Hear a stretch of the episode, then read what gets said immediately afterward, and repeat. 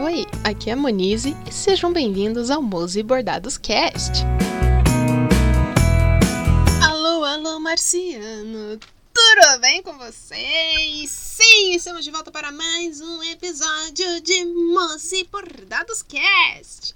E seguindo aqui na onda do Halloween, porque estamos no mês especial do Halloween. Sim, todos os episódios desse mês serão sobre Halloween ou coisas de a ver com esse tema daí, que é o Halloween que é o Dia das Bruxas, né?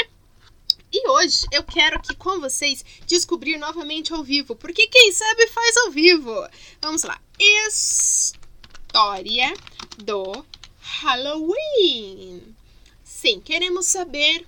Uh, olha, vamos aqui na BBC. Olha, melhor do que a. Como é que é o nome? Wikipedia. Porque se tá na Wikipedia, a gente sabe que é verdade, né? Sim, concordo com os cookies. Usem cookies, não tem problema. Peguem todos os meus dados. Dados estão aí para serem pegos. Uh, o Dia das Bruxas é conhecido mundialmente como feriado celebrado principalmente nos Estados Unidos, onde é chamado de Halloween. Mas hoje é dia, mas hoje em dia é celebrado em diversos outros países do mundo, inclusive no Brasil. É, não muito, né? Onde hábitos como ir de porta em porta atrás de doces, enfeitar as casas com adereços assustadores e participar de festas ou fantasias vem se tornando mais comum. Ah, pero no mucho, pero no mucho, né? Porque, enfim. Mas a sua origem tem pouco opa, mas sua origem pouco tem a ver com o senso comum atual sobre essa, essa festa popular. Entenda como ela surgiu a seguir. Ah, de onde vem o nome? O Halloween tem suas origens não na cultura americana, mas sim no Reino Unido, e seu nome deriva de All Hallows Eve. Uh, Hallow é um termo antigo para santo, e Eve é o mesmo que véspera. Ah, é a, a noite. Ah, o termo designava até o século XVI a noite anterior ao Dia de Todos os Santos, celebrado no dia 1 de novembro. Ah, é, dia primeiro. Olha só! Que Halloween quer dizer véspera do santo! Olha, véspera do dia de todos os santos, que é no dia 1 de novembro. Hum, mais uma coisa é a etimologia do seu nome, outra completamente diferente é a origem do Halloween moderno, como a festa começou.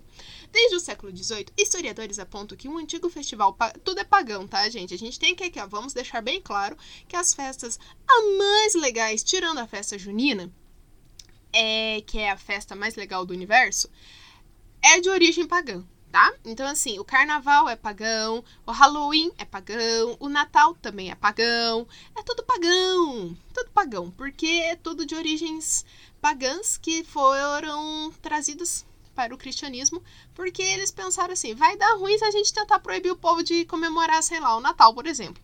Então a gente vai dizer que Natal é nascimento de Jesus, pronto que o povo pagão faz a festa sempre ali naquela meada ali, porque sim, tem a ver não sei o que com não sei o que lá. E aí a gente vai botar aqui o nascimento de Jesus aqui. Pronto, aí vira uma festa o quê? Cristã. Pronto, problema resolvido. Desde o século XVIII, historiadores apontam para um antigo festival pagão ao falar da origem do Halloween, o festival celta de Samhain. Não sei como é que significa isso, que é apenas o fim a do verão, porque surgiu no hemisfério norte. E, mas não faz sentido, porque o, o, a primavera começou aqui, então começou o outono lá na parte de cima. E o Halloween, a não ser que o Halloween fosse comemorado antes, né? Em setembro, em vez de ser em outubro. Hum, aqui, ó o Sas. Eu não sei dizer esse nome, gente. Samahan. Enfim, o, o, a festinha lá pagã qual durava três dias e começava em 31 de outubro. Segundo acadêmicos, era em homenagem ao Rei dos Mortos. Estudos recentes destacam que a festinha tinha entre suas maiores marcas as fogueiras e celebrava a abundância de comida após a época de colheita. Ah, eu acho que no caso é mais um festival não necessariamente do fim do verão, mas fim da colheita, porque aí você, né, coletou ali, tá no começou o outono, você tá recolhendo todas as comidas porque vai esfriar no inverno, e aí quando tá todo mundo agasalhadinho, fez o estoque de comida, vamos celebrar que todo mundo tem estoque para ficar em casa. Agora fez muito mais sentido. O problema com essa teoria é que ela se baseia em poucas evidências, além da época do ano em que os festivais eram realizados. A comemoração A linguagem e o significado do Festival de Outubro mudavam de região para região. Os galeses celebravam, por exemplo, o Calan alguma coisa, não sei falar galês. Há pontos em comum entre, esses entre este festival realizado no país de Gales e a celebração de Sahan, Sanahan, celta, a celebração celta, predominantemente irlandesa e escocesa, mas há muitas diferenças também. Hum. Ah, vamos lá.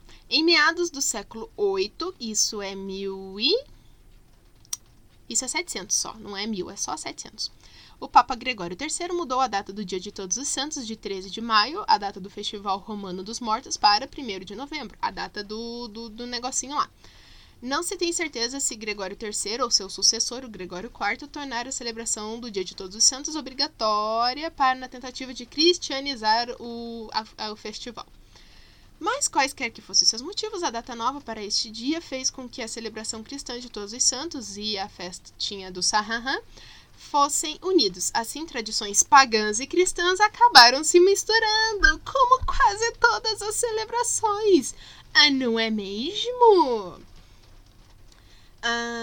Dia das Bruxas que, comece... que conhecemos hoje tornou forma entre 1500 e 1800. Fogueiras tornaram-se especialmente populares a partir do Halloween.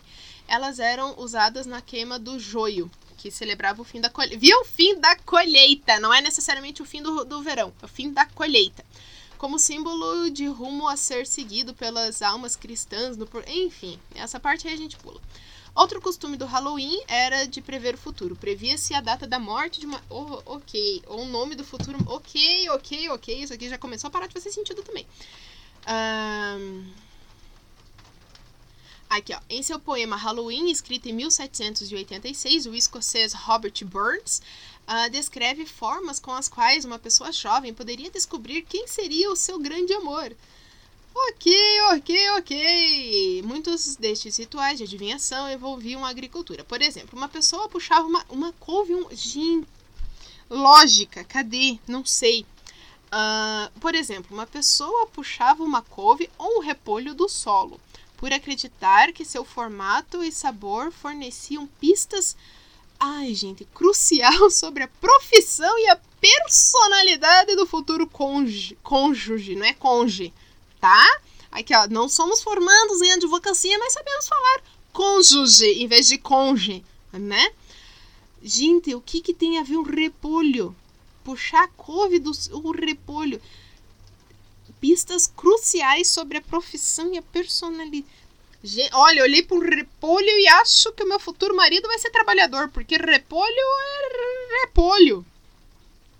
Ok. Outros incluíam. Peraí. Ah, aqui, ó. Outros incluíam pescar com a boca. Ah, as maçãs! Com as iniciais de diversos. Ai, gente, aquele lá que põe um balde com água e cheio de maçã e você tem que ficar lá tentando morder a maçã. Ai, ridículo, ridículo, mas acho legal. ok, acho legal pela brincadeira. E não porque quer dizer que se você pegar a maçã que tem a inicial J, quer dizer que você vai casar com o José, tá? Uh, e a leitura de cascas de nós, ou olhar um espelho e pedir ao cramunhão para revelar a. Nossa Senhora. Gente, o ser humano é ser humano desde que surgiu nesse planeta, né? Desde que teve lá a evolução. E... Ah, Homo sapiens aqui, ó saber o futuro num pé de repolho. Essa eu nunca Você quer saber? Ai, isso aqui foi, vai dar certo ou não? Pergunta para um pé de repolho. Pronto, tá tudo resolvido. ai, ai, ok. Comer era um componente importante do Halloween, assim como em muitos outros festivais. Claro, porque afinal de contas a festa foi feita para comer, né? A gente não vai pra festa se pra ficar passando fome. A área é baguandi. Um dos hábitos mais característicos envolvia crianças que iam de casa em casa, de porta em porta, de bar em. Opa, não, essa é outra música. Contando rimas ou dizendo orações para as almas dos mortos. Em troca, eles recebiam bolos de boa sorte. E. Ai, eu sei que existe o bolo do Halloween.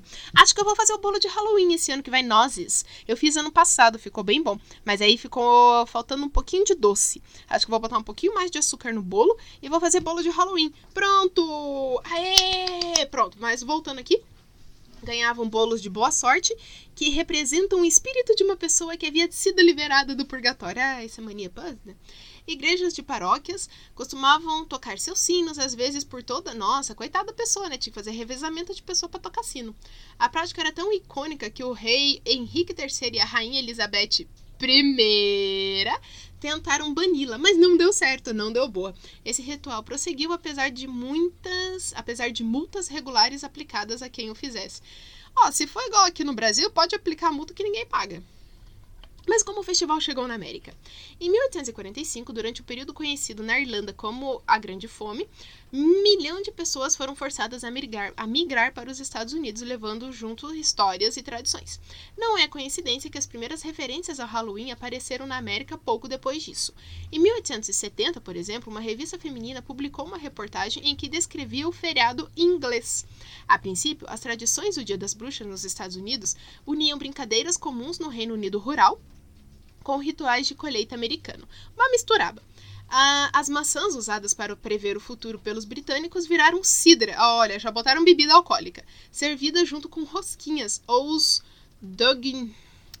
Seria os donuts, mas está escrito de um jeito diferente aqui. O milho era uma cultura importante para a agricultura americana e acabou entrando com tudo na simbologia característica do Halloween americano. Tanto que no início do século XX, espantalhos típicos da colheita de milho eram muito usados na decoração do Dia das Bruxas, viu? Só tudo pagão.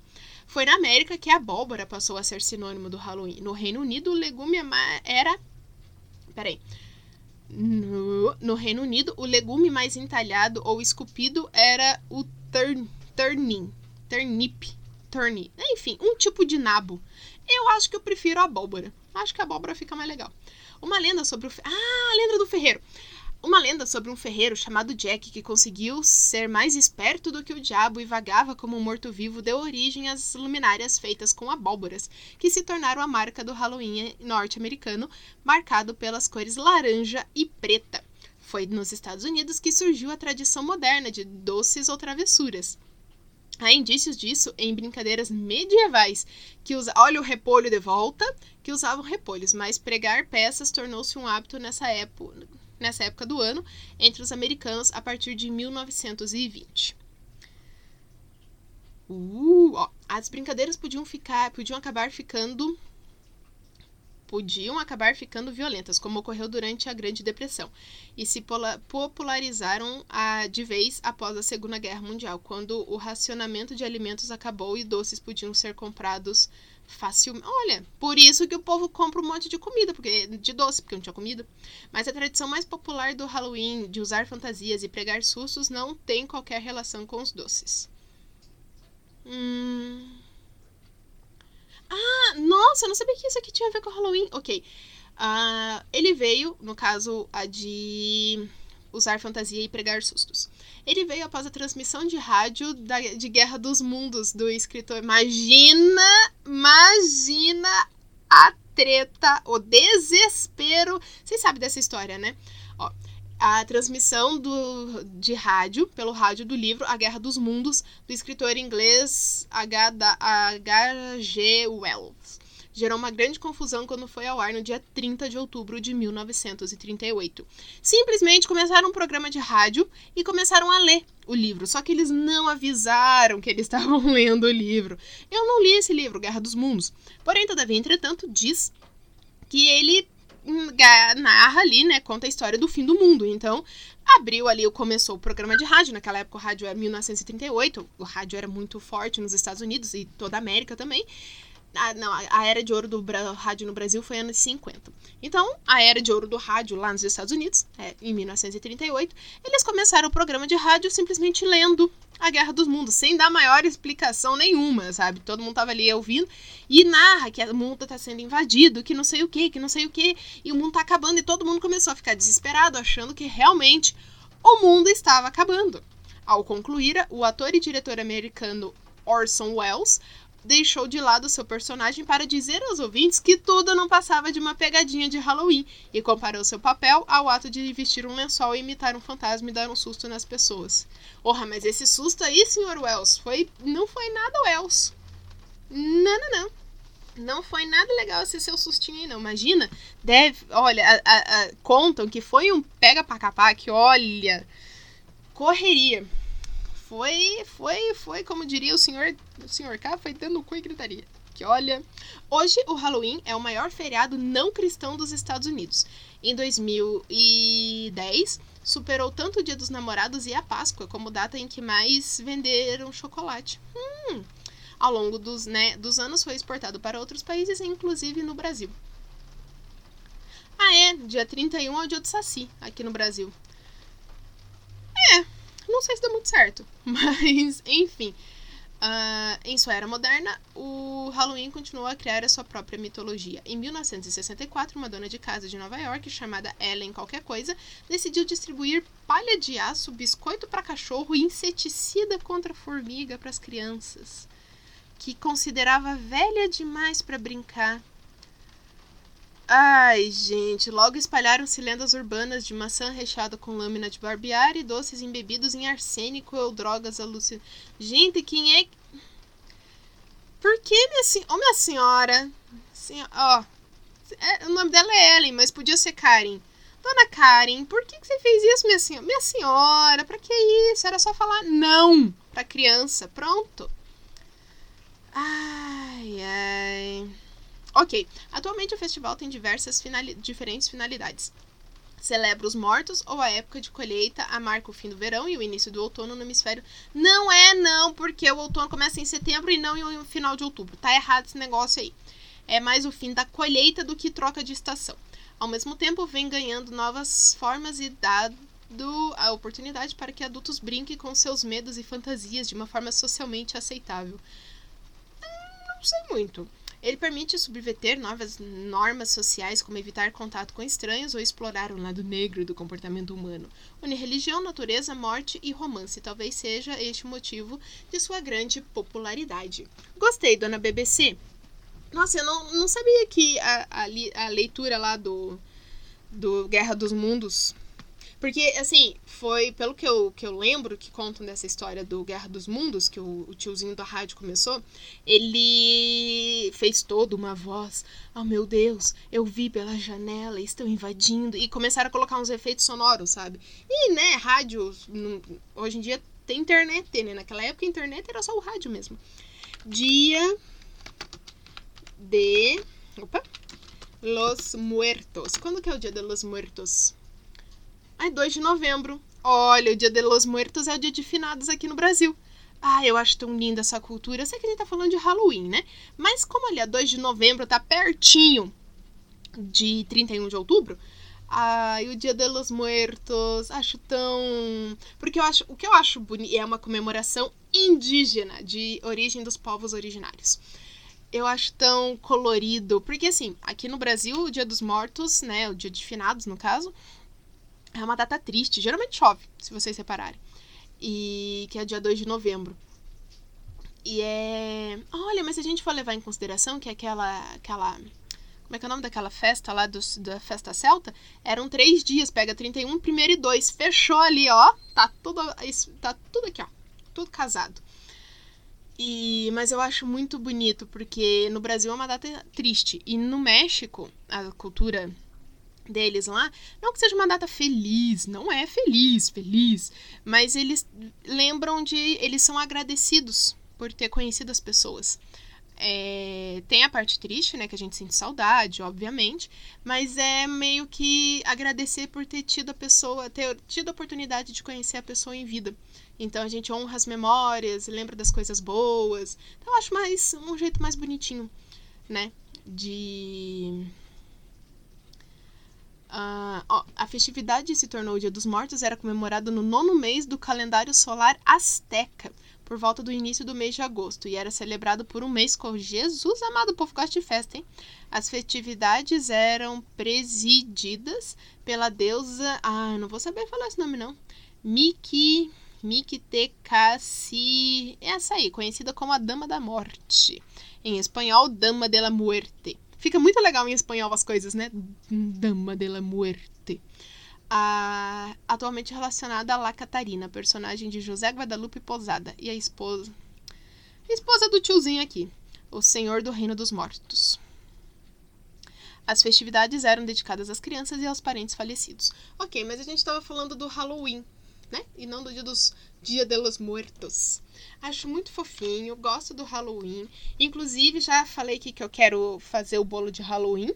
Eu vou tentar achar a receita. Importante, porque eu não sei onde é que foi parar a receita.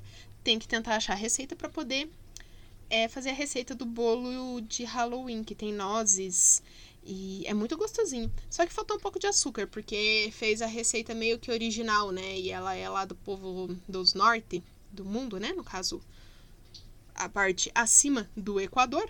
E lá o povo não tem muito açúcar. Diferente daqui, né? Que a gente já nasce, né? Chorando açúcar. Então, falta um pouco de açúcar. Mas isso a gente resolve colocando bastante açúcar na massa. Mas eu quero fazer, então, o bolo de Halloween. O Halloween esse mês cai. Esse ano? Não, esse mês não, né? Esse ano cai numa segunda-feira. Então dá ali comemorar o Halloween no dia 30. Qual o problema? Dizem que dá azar, né? Comemorar aniversário. Mas não é aniversário, é só uma festa mesmo. Então, assim, não tem problema. Não vejo problema. Se eles passavam três dias comemorando o Halloween lá, de 30 a 1 de 31 a 2, por que, que eu não posso? Né? Arebaguandi.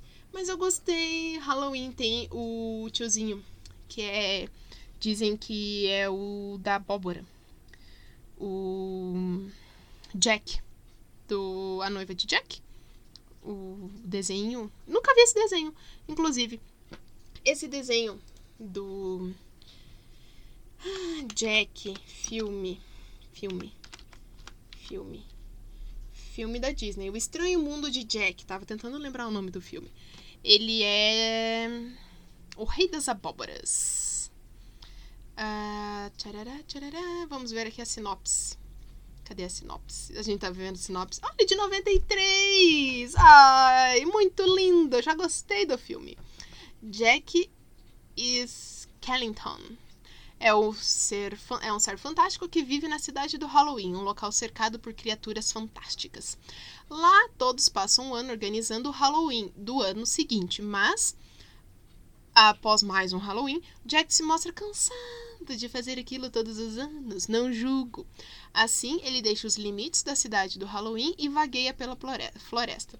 Por acaso, acha alguns portais, sendo que cada um leva até um tipo de festividade. Ah, Jack acaba atravessando o portal do Natal, onde vê demonstrações do espírito natalino. Ao retornar para a cidade do Halloween, sem ter compreendido, compreendido, sem ter compreendido o que viu, ele começa a convencer os cidadãos a sequestrar. Nossa Senhora, vamos sequestrar o Papai Noel e fazem e fazerem o seu próprio Natal. Apesar de argumentos fortes da sua leal namorada Sally contra o projeto, o Papai Noel é capturado, mas os fatos mostrarão que Sally estava totalmente certa. Gente, eu não sabia que ele tentava roubar o Papai Noel. Olha, mas aqui, ó, foi traduzido para o português como O Estranho Mundo de Jack, que é do Tim Burton. Obviamente que esse filme é do Tim Burton, né? Uh, mas o título original é The Nightmare Before Christmas. Nightmare é pesadelo, né? Não é? Nightmare. Eu acho que é. Uh, nightmare, nightmare, nightmare, nightmare. Não sei se é assim que fala. Mas tudo bem. Pesadelo. Exatamente, não tô tão errada assim. Não sou tão errada no bilingue, no, no English, né? No, no, no. O pesadelo antes do Natal. Hum, mas então não faz sentido. Ah, tá. Então eles comemoram o 31 de outubro. Daí vão passar, tipo, o pessoal do carnaval, que terminou o carnaval, já estão pensando no carnaval do ano seguinte. Eles vão pensar no carnaval do. No caso do Halloween do ano seguinte. Aí o Jack fala: Quer saber? Cansei, vou dar umas voltas. Aí ele tenta. Aí ele rouba o Papai Noel. Não sabia. Nunca vi esse filme, porque tem um quê de ser um filme meio estranho, né? Meio. do mal. É o Tim Burton, né? Mas. Tem. Olha, Tim Burton não dirigiu seu filme mais famoso, embora todos pensem o contrário. Ok, agora não fez o menor sentido isso aqui.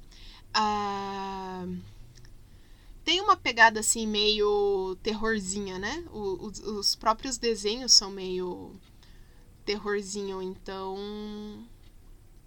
Mas Quem sabe esse ano não fazem no Natal? Eles passam um mês de Natal vendo filmes de Natal para entrar no clima do Natal? Vai que não, não vou não. Ia falar, né? Passar vendo filmes de terror ou de suspense ou de coisa para entrar no clima do Halloween, não vou não, porque eu não gosto. Desculpa aí, não vai tá dando. Opa, opa, amigo, não vai tá dando não. Foi mal, não vou ver filme de terror não. Brigadinha! Sem filmes de terror por para sempre. Não gostamos de filme de terror.